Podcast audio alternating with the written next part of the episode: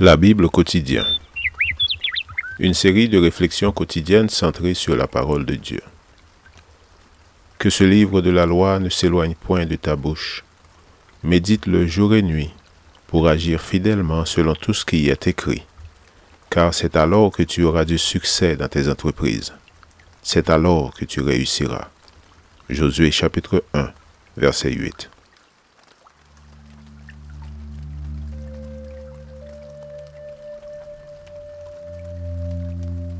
Aujourd'hui, le 26 juin, une lueur du ciel. Je regardais, et voici l'agneau debout sur la montagne de Sion, et avec lui 144 000 personnes qui avaient son nom et le nom de son Père écrit sur leur front. Apocalypse 14, verset 1. Ce qu'il y aura au ciel fait l'objet de nombreuses conjectures. Une chose est certaine, au ciel, Jésus sera le centre des activités et de l'attention de tous. L'apôtre Jean, ayant eu le privilège d'entrevoir le ciel, le décrivit afin de nous édifier. Les rachetés, représentés par les 144 000, ont leur importance mais c'est l'agneau debout sur la montagne de Sion qui est l'essentiel. Rien ni personne n'a davantage attiré l'attention de l'apôtre. Au ciel, Jésus sera le thème de tous les cantiques, le sujet de prédilection des conversations. Les lèvres ne se lasseront pas de raconter ses hauts faits. Le Christ est et restera pour toujours le centre de l'attention générale. Les rachetés chanteront un cantique que nul autre, pour diverses raisons, ne peut chanter. Tout d'abord, ils formeront un groupe d'êtres uniques en leur genre. Nous serons les seuls dans tout l'univers dont on pourra dire, ils étaient perdus, mais voici, gloire à l'agneau, ils sont sauvés. L'agneau nous donne droit à ce titre unique, autrefois perdu, aujourd'hui sauvé. Personne d'autre dans tout l'univers n'entre dans cette catégorie. Nous le devons à l'agneau. Ce sera une scène d'allégresse inégalée.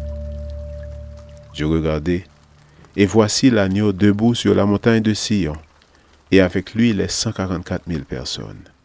Fin de citation. Il rend gloire et honneur à l'agneau. Celui qui ne s'y prépare pas dès aujourd'hui ne profitera pas de la fête.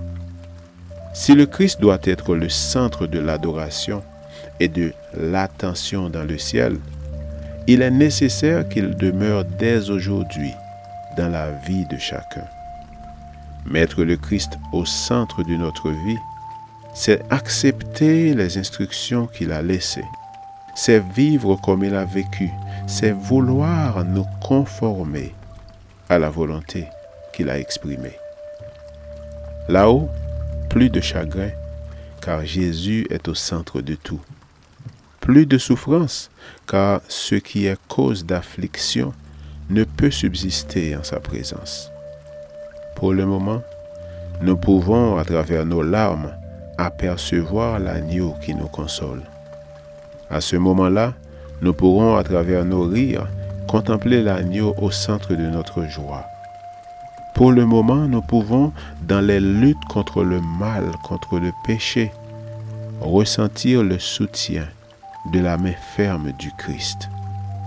À ce moment-là, nous lui serons éternellement reconnaissants de nous avoir soutenus dans notre lutte contre le mal et d'avoir vaincu l'ennemi, l'auteur de tous nos tourments. Une autre chose est certaine, le mal et le péché auront disparu, nous dit-on, parce que nous n'aurons plus de temps de ressasser ces choses, ni de nous appesantir sur les cicatrices de la lutte, car l'adoration de l'agneau occupera toutes nos forces, toutes nos pensées et toute notre énergie. Amen. Lecture de la Bible pour aujourd'hui dans l'Ancien Testament, Néhémie chapitre 8 et 9. Et dans le Nouveau Testament, Apocalypse chapitre 14, les versets 1 à 20. Je vous souhaite de passer une excellente journée avec Jésus.